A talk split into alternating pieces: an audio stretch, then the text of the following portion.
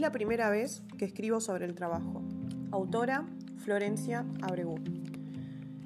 Es la primera vez que escribo sobre el trabajo. La profundidad del respaldo de la silla de la oficina que uso para trabajar ya no aguanta los bagallos que cargo sobre los hombros y esta mochila cargada de piedad y escombros. Hay que llegar y marcar el reloj. Hay que llegar y decir buen día.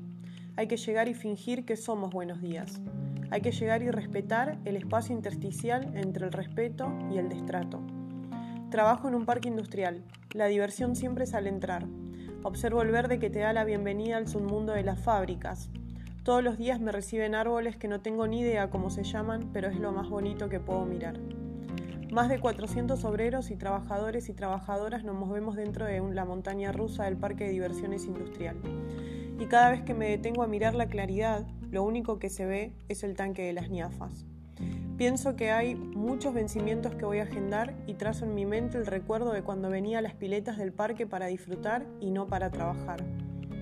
Cuando tomo el 603 a mi casa, me obligo a no pensar en el desgaste. Reafirmo mis ganas de no comer frutos del árbol caído. Trato de no ir a la plaza para releer mensajes desabridos. Me pongo como objetivo no tomar más birra y empezar a tomar más vino. Exijo no despertarme antes que salga el sol, como si supiera qué hacer con el tiempo o como si el tiempo ya sabe qué hacer conmigo. Voy a dejar de estar cansada todo el día para tener ganas. Voy a saber qué hacer y voy a hacerlo. Cada vez que llegue tarde, voy a correr o elegir no hacerlo. No me voy a amargar sobre el final. Le voy a decir a mis ganas que solamente tengo ganas de no pensar le voy a escupir al corazón que los 30 mil pesos del jornal no compran mi felicidad.